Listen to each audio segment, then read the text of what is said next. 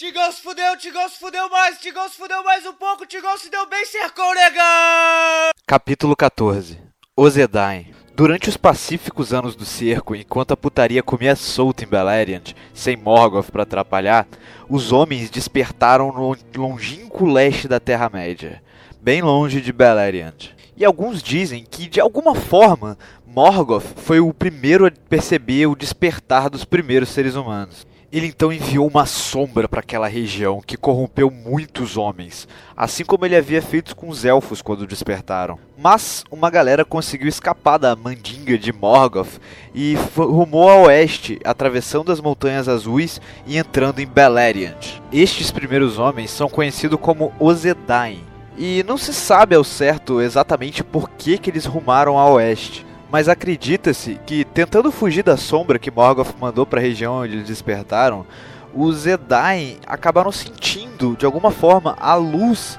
penetrante e quente dos Vala no extremo oeste da Terra-média, lá em Valinor. Então eles seguiram nessa direção. Enfim, uma coisa meio instintiva, sabe? Só que, gente, isso aqui é Tolkien, né? Essa historinha tá muito tranquila, tá muito simples. Então, pegue sua caneta e seu caderno, porque agora vai começar a aula de história. No extremo leste, os Edés viviam todos juntinhos e bonitinhos nas praias do mar interno de Hun, aqui, nessa bolota preta. Só que aí a sombra de Morgoth chegou e alguns foram corrompidos por ela. Então, os bonzinhos tentaram fugir pela estrada norte e foram perseguidos por aqueles corrompidos. Bom, para simplificar, vamos chamar por enquanto aqueles que foram corrompidos pelas sombras de bad guys e aqueles que conseguiram escapar de good guys, ok? Então vamos lá. Outro grupo de good guys tentou escapar da sombra pela estrada sul e acabaram se encontrando com os anões que viviam ali por perto. Aí ah, esses anões foram os primeiros a despertar, eles são os ancestrais daquela galera de Erebor e de Moria, o povo de Durin. Mas a gente está aqui falando dos homens, não dos anões. E com isso, os good guys que foram pelo norte se separaram dos good guys que foram pelo sul. E com o passar do tempo, eles se tornaram povos completamente diferentes, com cultura diferentes e com línguas diferentes. Quer dizer, falando línguas diferentes, eu imagino que a língua seja parecida nos dois povos, enfim. O que você precisa saber é, todos os good guys rumaram pro oeste, uns pelo norte e outros pelo sul, ok? Continuando. Os bad guys também se dividiram em dois. Alguns foram atrás da galera dos good guys pelo norte e outros ficaram ali mesmo pelo mar interno de Hun. E esses que se estabeleceram nessa região ao extremo leste da Terra-média ficaram conhecidos futuramente como os Easterlings ou Lestenses, inimigos jurados de Gondor na Terceira Era da Terra-média. Mas não para por aí os Easterlings ainda se dividiram, porque uma galera resolveu rumar pro sul, bem ao sul mesmo. Eu não sei se esses bad guys só queriam ir pro sul, ou se eles estavam atrás dos outros, mas foram reto em vez de curvar ali onde eles curvaram, enfim. A questão é que eles lá no extremo sul, numa de região desértica, fundaram um país chamado Harad que futuramente também virarão grandes inimigos de Gondor na terceira era da Terra-média. Você já viu eles nos filmes? Eles são aqueles que montam mamute, sabe? Que tem um visual meio árabe assim, sabe? Mas vamos lá, aqueles good guys que seguiram pela estrada sul, junto dos anões do povo de Durin, encontraram as Montanhas Brancas. E naquela região eles interromperam a sua marcha, desistindo da ideia de seguir mais pro oeste atrás da tal luz quente dos Valar. E esses anões do povo de Durin gostavam de morar no subterrâneo, então eles escavaram grandes túneis nas tais montanhas brancas que eu falei e fundaram a esplendorosa cidade de Khazad-dûm, embaixo da terra, mais conhecida como Moria. E os good guys que ficaram naquela região se dividiram em várias vilas no país de Rovanian, que é onde acontece a história do Hobbit, onde fica a Floresta das Trevas, a Cidade Lago, a Montanha Solitária, Erebor, etc, etc, etc. E esses good guys são os ancestrais dos Rohirrim, que futuramente serão os Cavaleiros de Rohan. Já os Good Guys que seguiram pelo norte foram um pouquinho mais oeste e encontraram o país de Eriador, que futuramente é onde vai ficar o Condado, aquela vila de Bree, é, Rivendell ou Valfenda, como você preferir, enfim. Eles encontraram lá os elfos que não seguiram com Oromê com a marcha, lembra? Que ficaram no extremo oeste. A galera do Legolas lá, dentre outros. Em Eriador, a cultura dos homens e dos elfos se mesclou e eles ficaram bem amigos. E ali naquela região os dois povos coexistiam perfeitamente. E nesse país, elfos e homens viviam harmonicamente, até que os bad guys que estavam os perseguindo finalmente os encontraram. Só que não houve guerras, nem conflitos, nem nada do tipo, porque entenda, esses fatos que eu tô narrando acontecem bem lentamente, entre gerações dos homens, sabe? E nego meio que esquece as paradas. Ninguém tem muita pressa na Terra-média para chegar em algum lugar, então essa perseguição não foi lá das mais rápidas. Tenha isso em mente, na Terra-média ninguém tem muita pressa. Daí, os good guys e os bad guys do norte acabaram se mesclando e se tornaram um povo miscigenado que tinham a sombra de Morgoth, mas não eram completamente evil, sacou? E esses são os ancestrais de um povo chamado Dunlending os inimigos de Rohan na Terceira Era. Também tem eles no filme. Se você vê as duas torres, tem uma hora que o Saruman tá recrutando um monte de homens para o seu exército. Parecem até anões, mas não, são Dunlendings. Só que esses Dunlendings não se davam muito bem com os bad guys que permaneceram puros e não se misturaram com eles. Então eles atravessaram as montanhas para ir viver no país de Rovanian.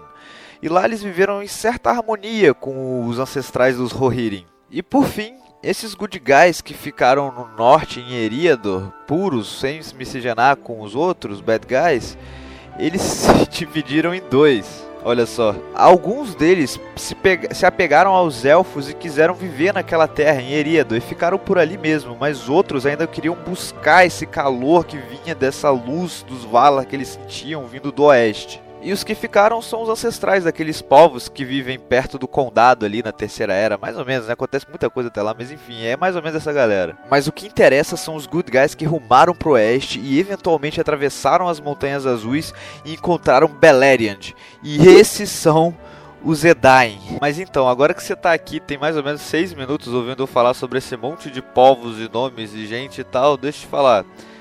Foda-se nenhum desses que ficaram no leste são importantes agora e não vão ser até o final da primeira era da Terra-média, já que eles só fazem coisas relevantes mesmo na segunda e na terceira. Por enquanto eles só vivem lá nessa parte selvagem, nessa floresta gigante, desmatando tudo, como todo bom ser humano gosta de fazer. Porque até como eu já disse, todas as grandes histórias da primeira era da Terra-média acontecem em Beleriand, e é ali que a gente vai focar. E pra gente, os únicos que interessam são os Edain. Bem confuso, né? Mas relaxa que os Edain ainda se dividem em três casas, por que não? Mas por enquanto chega dessa aula de história. Os Jedi que marcharam para Beleriand encontraram-se com os elfos que lá viviam, e os elfos ficaram felizes ao recebê-los. E como eu disse, haviam três grandes casas dos homens. A casa de Hador, que fez grande amizade com os Noldor, ou seja, com Fingolfin, o rei supremo dos Noldor que vivia em Hithlum, e com seu filho Turgon, o rei de Gondolin, o reino oculto dos elfos na montanha. E havia também a casa de Beor, que foi recebida pelos Teleri, ou seja, Tingol de Doriath, o reino oculto dos elfos nas copas das árvores, e Finrod, rei de Nargothrond, que apesar de ser meio Noldor, vamos considerar ele aqui Teleri para todos os fins, ok? E por fim, havia o povo de Haleth. E além das três grandes casas dos Edain, chegaram também Beleriand de um povo menos civilizado, que fez amizade com adivinha quem? Com Maedros e os filhos de Fëanor. E estes homens não eram tão honrados quanto aqueles da casa de Hador, Beor e Haleth muitos deles foram tocados pela sombra de Morgoth no mar interno de Rum, lá no extremo leste da Terra-média. E eu ainda arrisco dizer que eles se aliariam facilmente ao Senhor do Escuro se ele não tivesse preso lá no cerco. Mas enfim, os homens em geral não possuíam a longevidade dos elfos. Eles só chegavam mais ou menos até os 100 anos de idade e depois faleciam. E isso era muito estranho aos olhos dos elfos imortais.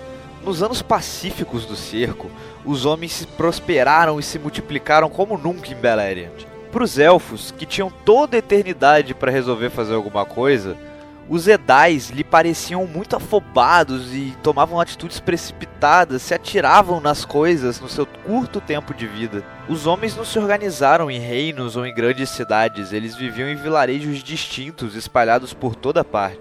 Enquanto a casa de Beor ficou amiguinha dos Teleri em Doriath e Nargothrond, e a casa de Hador virou miguxa dos Noldor em Hithlum e Gondolin, os homens de Haleth eram nômades e não se estabeleciam em lugar algum.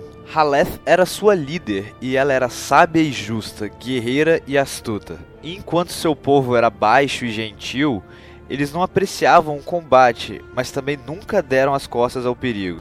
Tolkien nunca confirmou isso em lugar nenhum, mas eu desconfio que os homens de Haleth são os ancestrais dos hobbits. Só que os homens de Haleth nunca encontraram paz em Beleriand, pois ainda haviam muitos orcs e homens sombrios por lá que se aproveitavam desse povo por eles serem o mais vulnerável. E cansados de tantos ataques e depois de algumas migrações por lá, eles voltaram para o leste selvagem da Terra-média, atravessando as Montanhas das Azuis e saindo de Beleriand. E abre aspas, não se sabe do seu paradeiro e deles não há mais registros. Fecha aspas. Cara, sério, hobbits.